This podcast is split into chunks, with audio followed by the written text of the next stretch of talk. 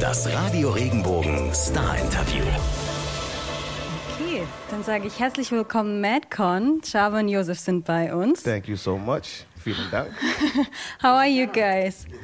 Cameras are The on. cameras are all over the place. Oh. That's a There's camera one right over there. There's one right here.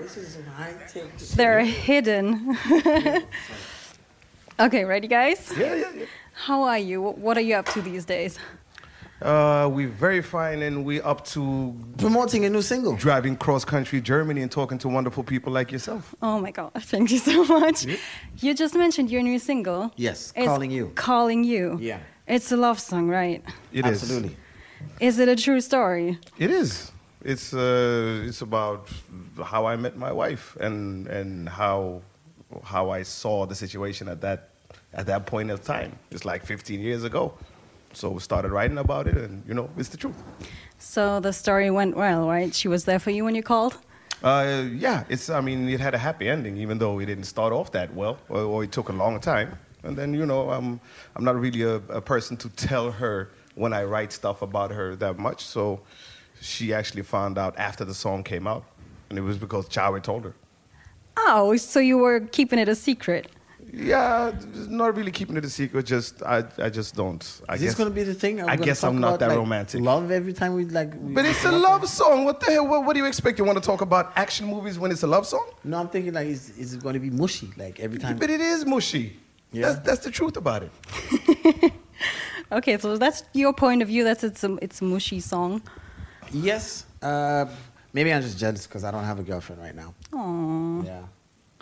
But uh, to anybody looking, uh, I'm a very single man. Uh, you can uh, reach me at the Malcolm Official uh, Instagram. I, I love to uh, uh, walk uh, in the park and pick flowers.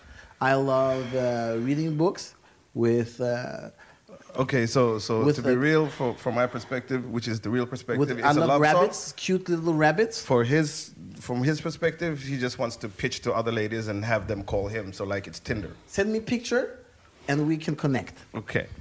All right, so any anything that comes our way, we'll just send it to you, forward Thank you it so to much, you. thank you yeah. okay, perfect. Now we were just talking about love, and now my w- next question is about love, kinda, because this is kinda love at first sight moment that I heard through the song. Back to the mushy. I'm sorry. Sorry, don't let him Do you- distract you. Was there something that you have seen or that you've done for the first time in your life and you were like, oh my God, I'm going to love this? My wife, And apart from people, music. music. Yeah. Oh, Well, and you can keep that relationship alive. so that's. Uh, But it, but it was. you- I mean, you, you have you have certain certain things in life that just hits you. I mean, I saw here, I saw music for for me. It was hip hop when I was young. I, you know, at the first time I saw it, like it hit me. That's going to be my thing, and it did perfect. So, true love story twice in your life. twice in my life. And uh, who's the person you can call at any time and they'll help you out? Don't say your wife, please. uh, Not the wife. it's it's actually, ugh, man, I hate it when it sounds like this, but it's actually Chawe. It's Chawe and my mom. Okay, it's better, better. Yeah, still mushy, but better. Yeah. Yeah. Um, Calling You is the first single of your new record. Can you tell us something about it already? Because sound wise, I thought the song is a bit different. What's the record going to be like? Uh, the album. Mm-hmm. Uh, you know what? We've been since the last time we saw each other, which is about two years ago. We've just been working, and and you know you grow musically, and you try to you try to expand your soundscape and and everything. So, I don't think that I even know how to how to put a word on your question. So Chawe asked me once, "What do you want to sound like?" And I said, "If I have an answer to that, I feel like that that limits me." And he says, "Yeah, cool. So you know, it's going to be left, right, up, down, dance, cry, love, war, whatever. War even? No, not war, but it was just to make a contrast. Just love, right? Just love. Mostly love. Do you have a title for it already? Are you going to keep up your tradition of putting con in the title? Contrasts. Contrast. Nice. And do you have a release date also? No. No. We're going to focus solely uh, for now on just dropping singles because it's been a while since we've dropped music. So, yeah.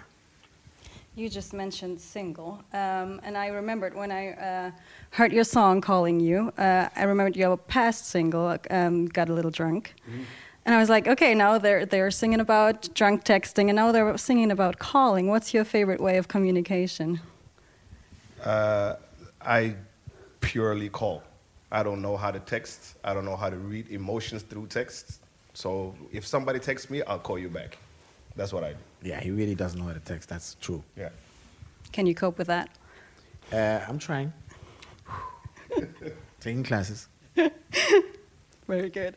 I heard another track that you did, which is called Anything with CLMD. Uh, Do I pronounce that correctly Yeah. in the international version? Yeah. It's another song about a woman, love, right? Yeah. And it's got uh, a line that really struck me that's, and we can be anything if we choose it, if we just choose it. Um, do you have a dream or a goal that are you. We s- the, like, are we the Bee Gees? now? No, but we Uh, I used to represent think love, like back in man. the day, we was, you know, Forget about it. You're not a gangster rap anymore. That's a long time ago, bro. Okay? Yeah, Okay, li- okay, li- okay. life is changing, right? Um, is, it is, it but but um, considering the the line, do you have a dream or a goal that you're like, I need to reach that in my life. I need to have this cr- dream come true.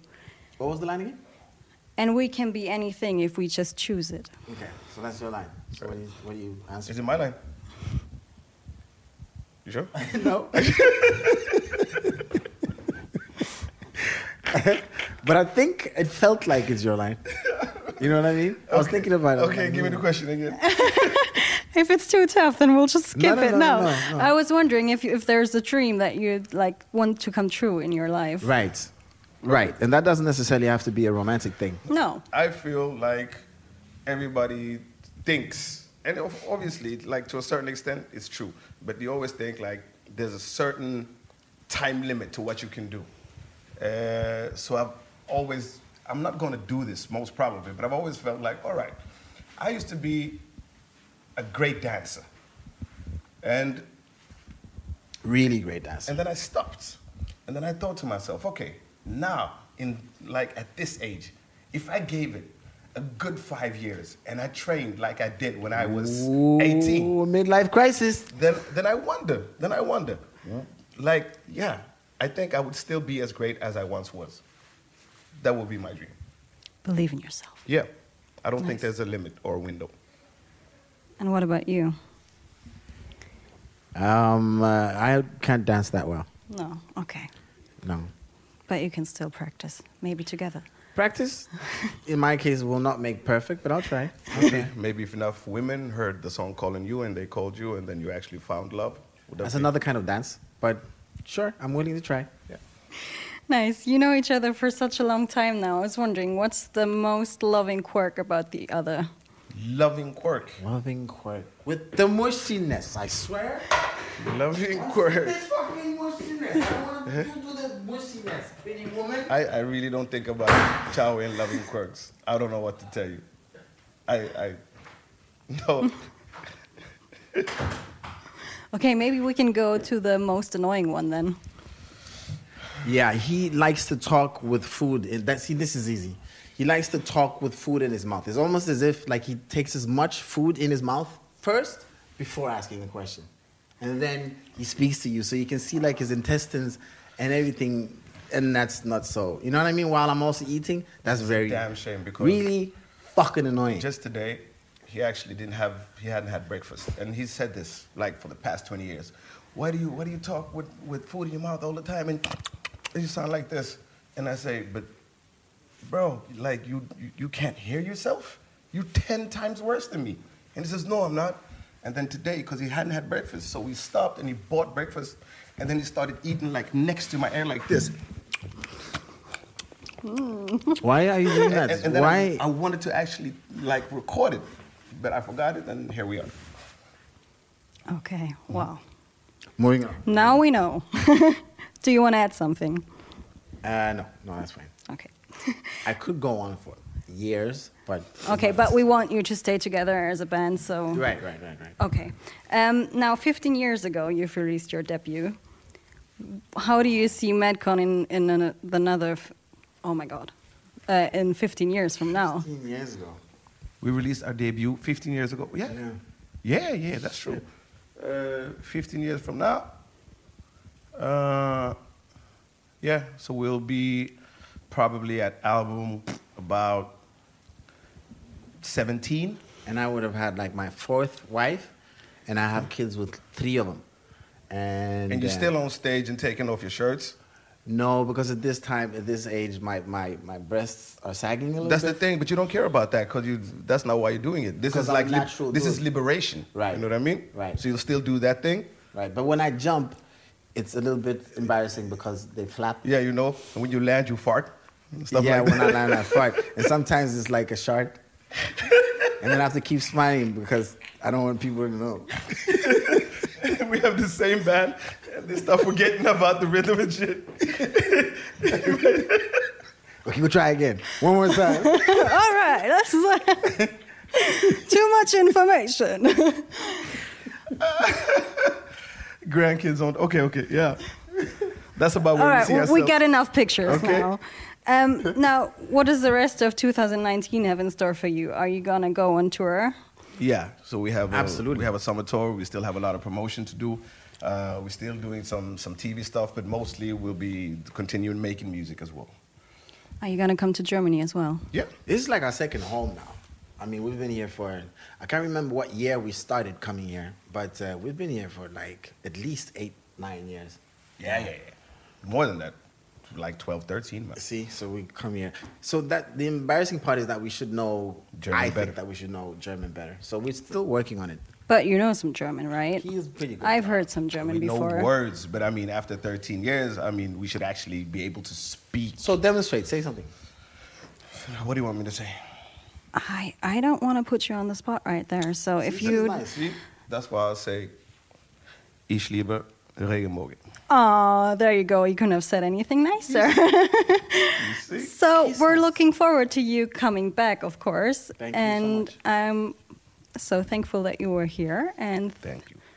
good luck with everything. Thank you. Make this shit awkward. I wanted to give yeah, her a yeah, hug. yeah, then put the mic down. Why and is do that it- awkward? Do it Give properly someone like a a hug. fucking Norman person, man. Thank you, guys. Wenn dir der Podcast gefallen hat, bewerte ihn bitte auf iTunes und schreib vielleicht einen Kommentar. Das hilft uns sichtbarer zu sein und den Podcast bekannter zu machen. Dankeschön.